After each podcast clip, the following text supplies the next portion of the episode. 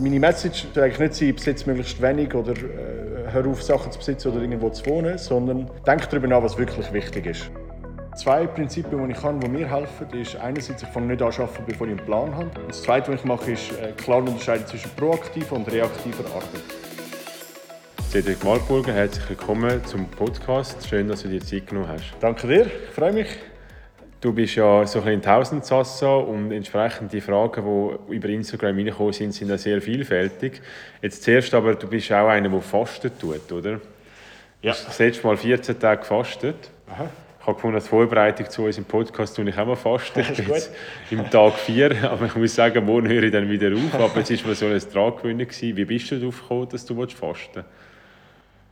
Ähm, also ich experimentiere gerne. Ich habe es gerne, einfach ab und zu ein bisschen Grenzen auszuloten. Und als ich das erste Mal gefastet habe, war, ich habe mich am Morgen von, einem, von einer Reise dazu entschieden. Und zwar bin ich mit ein paar Freunden ins Piemont gefahren. Und an dem Morgen dachte ich, es wäre eigentlich noch cool, irgendetwas zu machen, was richtig schwierig ist. Und ich habe gewusst, wir werden dort drei Gänger, vier Gänger haben, zum Mittag und zum Abendessen. Da dachte ich, jetzt mal einfach so lange wie möglich nichts essen, wäre eigentlich noch spannend. Und habe das dort angefangen und die ersten drei Tage recht gelitten, psychisch. Ja. Ähm, die anderen um mich herum haben schön gegessen, es hat auch super fein geschmeckt, mir ist immer das Wasser im Mund zusammengelaufen. Und nachher ist etwas Spannendes passiert. Am vierten Tag habe ich so eine mega Leichtigkeit erfahren. Ich habe plötzlich weniger Schlaf gebraucht, bin viel klarer gewesen, ruhiger geworden, irgendwie gleichmäßige Energie gehabt den Tag durch.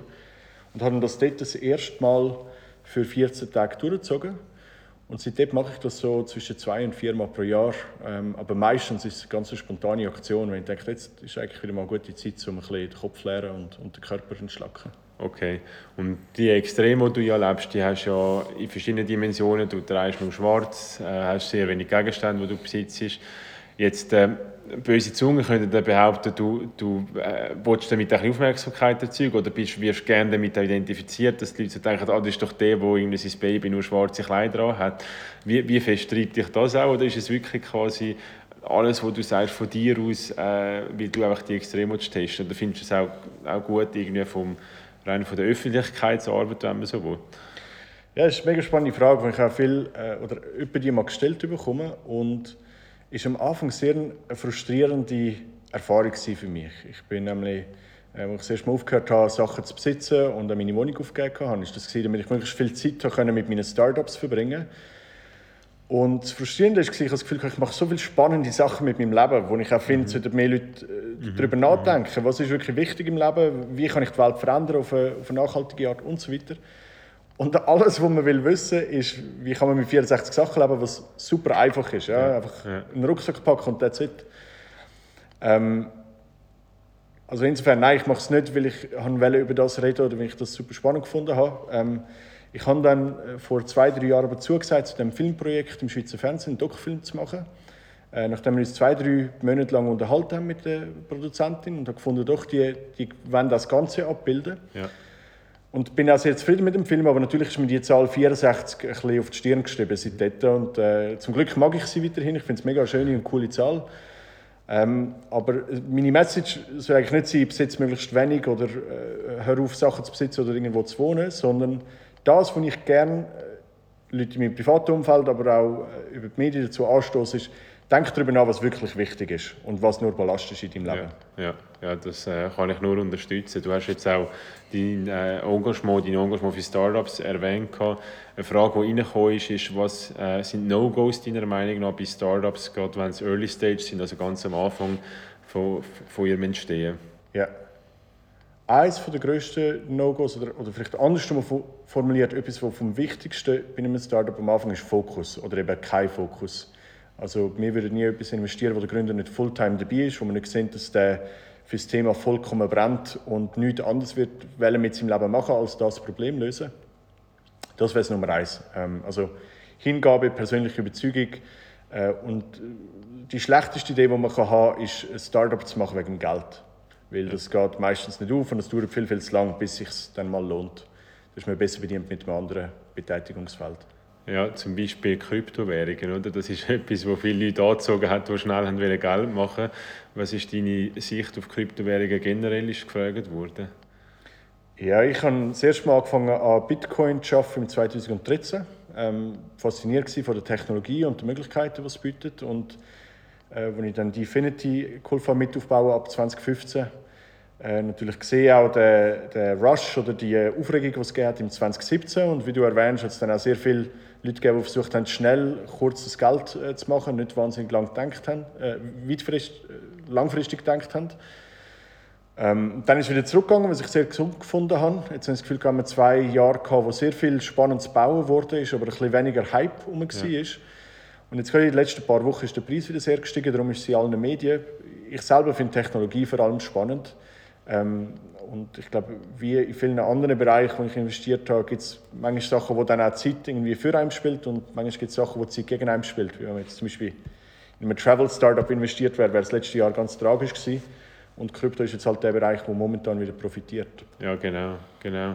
Du hast ja schon sehr viel gemacht in deinen jungen Jahren, aber man sieht ja meistens nur immer das Gute, äh, wo nach außen ist, wie bei den erfolgreichen Menschen. Man liest immer nur von denen, oder? Und die, die weniger Erfolg haben, nicht. Was sind jetzt Fehler, die du in der Vergangenheit gemacht hast, die, die dich geprägt haben und du hast können lernen für, für die Zukunft oder für das, was du dann gemacht hast? Gibt es äh, einige und vielleicht um das kurz zusammenzufassen, ich habe, bis ich etwa 21, 22 war, habe ich gedacht, die Welt besteht aus logischen Funktionen und, und ein gewisses hat Inputs und Outputs und alles zwischen ihnen ist irgendwie rational begründbar. Und bin entsprechend auch äh, mit einer sehr eingeschränkten Sicht durchs Leben gegangen. Ähm, und habe dann durch verschiedene Events äh, gelernt, dass es eben nicht so ist und dass es nicht nur eine Balance gibt zwischen Bauchgefühl und Kopfgefühl und Kopf, äh, sondern vor allem auch, ich glaube, dass die wichtigen Sachen immer mit dem Bauch äh, gefällt werden müssen oder die Entscheidungen mit, mit dem Bauch gefällt werden. Und ein Fehler, der mir passiert ist auf dem Weg, ist, dass ich mal ein Startup gegründet habe mit einem Team, wo ich eigentlich von Anfang an gewusst habe, das Team ist nicht das beste Team ähm, und nicht mal wahrscheinlich das zweitbeste Team, um das mhm. anzugehen. Mhm. Aber ich habe das Gefühl, das Produkt und der Markt ist so spannend, wir probieren es trotzdem. Und natürlich ist dann, äh, hat es nicht funktioniert und ist im, ein bisschen im persönlichen Streit und alles geändert. Nichts Tragisches, wenn ich jetzt zurückschaue, aber damals äh, äh, ja, eine einschneidende Erfahrung gewesen. Du hast dich dann irgendwann wahrscheinlich auch entschieden, dass ich eher als Investor betätigen und weniger als äh, Unternehmer, also als Start-up-Unternehmer, wenn man so will. Sondern eher unternehmerisch als Investor tätig sein. Äh, was, was ist der Hintergrund hinter dem Entscheid? Ja, das ist eine ganz spannende Frage. Vor allem, weil es in mir so einen Zwist gibt oder ich lang äh, also ich die Infinity mit aufbauen und dann sind wir etwas über 100 Leute und ich habe gemerkt, es sind jetzt viele Probleme, die ich gar nicht mehr so spannend finde. Und das, was ich richtig spannend finde, hat stattgefunden mit dem Angel-Portfolio, Firmen, die in den ersten 1, 2, 3 Jahren für ihren Lebenszyklus waren. Und trotzdem habe ich immer das Gefühl gehabt, hey, der Investor ist doch eigentlich nur so ein notwendiges Übel, das der Unternehmer braucht. Und der, der doch eigentlich wirklich zuoberst an der Nahrungskette ist und den spannendsten Job hat, ist der Unternehmer. Mhm.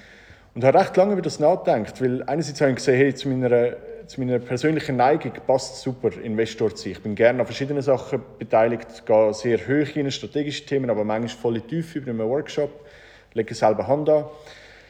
Und da habe ich das zwei, drei Monate ein bisschen verarbeiten und verstehen, was ich als nächstes machen will. Und habe dann gemerkt, hey, du kannst auch sehr unternehmerischer Investor sein. Und ich glaube, ich habe nur das schlechte Bild gehabt, weil ich manchmal auch andere Investoren erlebt habe auf meinem Weg.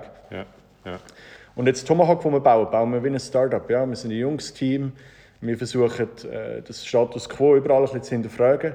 Wir sehen die Gründer als unsere Kunden an. Wir fragen uns, wie können wir an die her, wie können wir ihnen noch einen besseren Service bieten. Und das macht extrem viel Spaß. Also ich fühle mich weiterhin als Unternehmer, auch wenn das Unternehmen jetzt eine, Invest Investmentgesellschaft ist. Ja. ja, ich kann das gut nachvollziehen. Jetzt äh, musst du trotzdem irgendwie auch selber den Fokus behalten, oder? Weil du kannst dich ja nur so gut in die Startups hineindenken und engagieren, wenn es nicht äh, Hunderte sind. Nach welchen Kriterien du deine Zeit, das war auch eine Frage, wie, generell vielleicht, wie, wie du dein ganze Zeitmanagement aufbauen. Letztendlich geht es immer um Prioritäten, oder? Dort, wo man Priorität setzt, setzen wir auch Zeit ein, weil Zeit haben wir ja alle gleich viel schlussendlich. Ja. Wie gehst du da genau vor? Vielleicht generell zuerst, äh, abstrakt, aber dann auch spezifisch, wenn es darum geht, dein unternehmerische Engagement äh, quasi priorisieren? Ja. Also vielleicht zwei Prinzipien, die ich habe, die mir helfen, ist einerseits, ich fange nicht an zu arbeiten, bevor ich einen Plan habe. Das heißt, jeden Morgen überlege ich mir zuerst, was mache ich heute, was will ich erreichen, was ist wirklich wichtig und was nicht. Und das Zweite, was ich mache, ist äh, klar unterscheiden zwischen proaktiver und reaktiver Arbeit. Äh, proaktiv heißt, ich schaffe an einer langfristigen Initiative, wo ich weiß, das möchte ich erledigen und herkriegen, Fortschritt machen. Und für das sind typischerweise meine Morgen reserviert, äh, Zeit vor dem Eis am Nachmittag. Ja. Und den Nachmittag und den Abend arbeite ich typischerweise reaktiv, nehme Telefon, Meetings und so weiter, gebe anderen Auskunft. Und dann äh, zu deiner zweiten Frage, wie gehen wir mit den verschiedenen Portfoliofirmen um oder wie teile ich meine Zeit zwischen denen ein? Ich tue äh, asynchron sehr viel eigentlich mit allen kommunizieren, also über Slack, WhatsApp und so weiter. Schnell nachfragen, gibt es etwas, wo wir helfen können? Wie bist du vorwärts gekommen bei dem und dem Thema, das wir letztens besprochen haben? Und dann auf der anderen Seite schaffen wir auch nach einem Pull-Prinzip. Also wir sind grundsätzlich immer verfügbar für jeden von unseren Portfolio-Founders, auch am Wochenende, morgen um 6 Uhr. Ähm, aber wir haben kein fixes Telefon im Kalender drin, weil das skaliert nicht und ich will auch keine Zeit wegnehmen vom Unternehmer, den er für andere Sachen kann verwenden kann. Und das funktioniert eigentlich ganz gut. Also, äh, wir haben, ich glaube, eine Kultur mit unseren Portfolios, wo sie wissen, sie können uns jederzeit erreichen, ja. aber sie empfinden es auch nicht, wie wenn sie uns irgendetwas müssen reporten oder wie wenn wir eine zusätzliche Bürde wären in ihrem Alltag. Ja, okay. Was sind deine Ziele jetzt in naher und ferner Zukunft, wo äh, willst du mit dem Unternehmen Tomahawk oder auch mit anderen äh, Anstrengungen, die du unternimmst? Ja, mit Tomahawk sind wir jetzt eigentlich gerade ins zweite Jahr gestartet und das ist jetzt, äh, wir haben so verschiedene Phasen, wir nennen das jetzt Lift-Off-Phase. Also die erste Phase war für uns gewesen, sozusagen die Raketen bauen und verstehen, in welche Richtung soll die gehen. Und jetzt haben wir unseren Fokus geschärft, wir investieren jetzt nur noch in Fintech und Decentralized Finance-Applikationen. Und dort, das inhaltliche Ziel ist sicher, jetzt das ganze Team up to speed zu bringen. Wir investieren sehr viel Zeit in Education, Ausbildung, Sachen kennenlernen, auch Sachen selber bauen, damit man auch spürt, wo gibt es denn überhaupt Sachen, die fehlen und wo man könnte besser machen mhm. Also das ist ein inhaltliches Ziel und auf der anderen Seite natürlich äh, gibt es die Alltagsarbeit, wie, was heißt unsere Portfolios zu unterstützen, dass die Follower an Funding kriegen, die mit unserem Netzwerk zusammenzubringen, denen helfen, Kunden an Bord zu holen. Also sehr operative Themen auch zum Teil. Okay. Und du persönlich?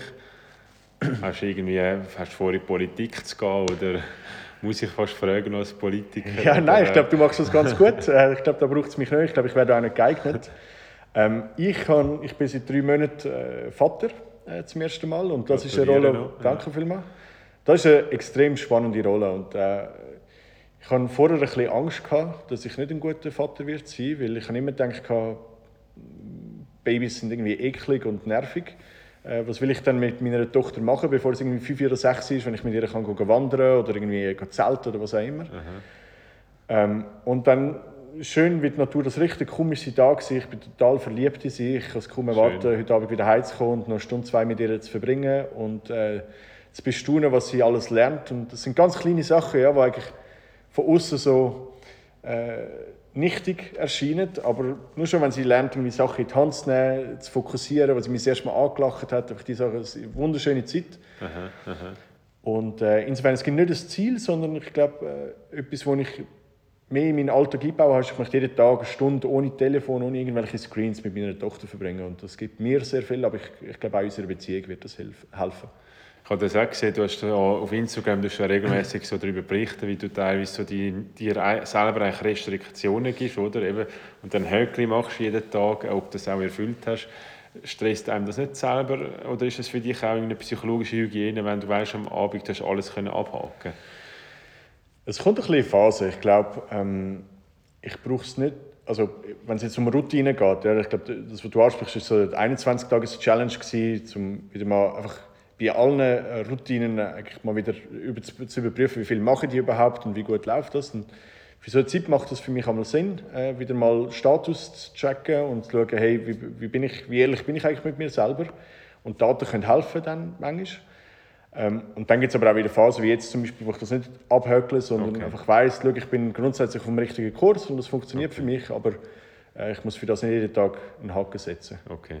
Das klingt beruhigend. Ja. Äh, vielleicht noch zum Schluss, ähm, weil ich als Politiker natürlich auch interessiert bin, was, was die Start-up- und Unternehmerwelt äh, bewegen tut, selber auch ein bisschen dort aktiv bin.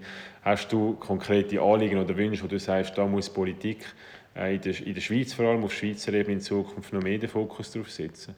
Also vielleicht ganz high-level würde ich sagen, äh, ich finde, es sollten noch mehr Leute in der Schweiz gründen und nachher vor allem auch in der Schweiz bleiben. Ja. Ich glaube, wir haben jetzt äh, wir sehen jetzt in Deutschland passieren immer größere Finanzierungsrunden und ich glaube, das müsste in der Schweiz auch bald passieren. Ähm, ich glaube, wir sind weder Schlusslicht von Europa momentan, noch sind wir Spitzenreiter. Äh, Themen, die mir in den Sinn kommen, äh, sind die steuerliche Behandlung im Allgemeinen, sechs von Mitarbeiterbeteiligungsprogrammen zu den Anteilen, die ein Gründer hat, aber auch wie das zum Beispiel Kapitalgesellschaften besteuert werden äh, oder Investmentgesellschaften aufgesetzt werden können. Ähm, ich glaube, da gibt es überall noch ein paar kleine Schräubchen, die man feintunen kann. Und da bin ich dir sehr dankbar, wenn du das auch drauf hast und an dem schaffst. Äh, und auch gerne jederzeit bereit zu unterstützen. Aber ich habe das Gefühl, wir sind auf einem guten Kurs, aber wir dürfen jetzt auch nicht äh, den Ball fallen lassen, trotz Corona. Sehr gerne, das machen wir. Wir bleiben dran. Danke vielmals für deine Zeit und alles Gute in Zukunft. Danke dir, gleichfalls.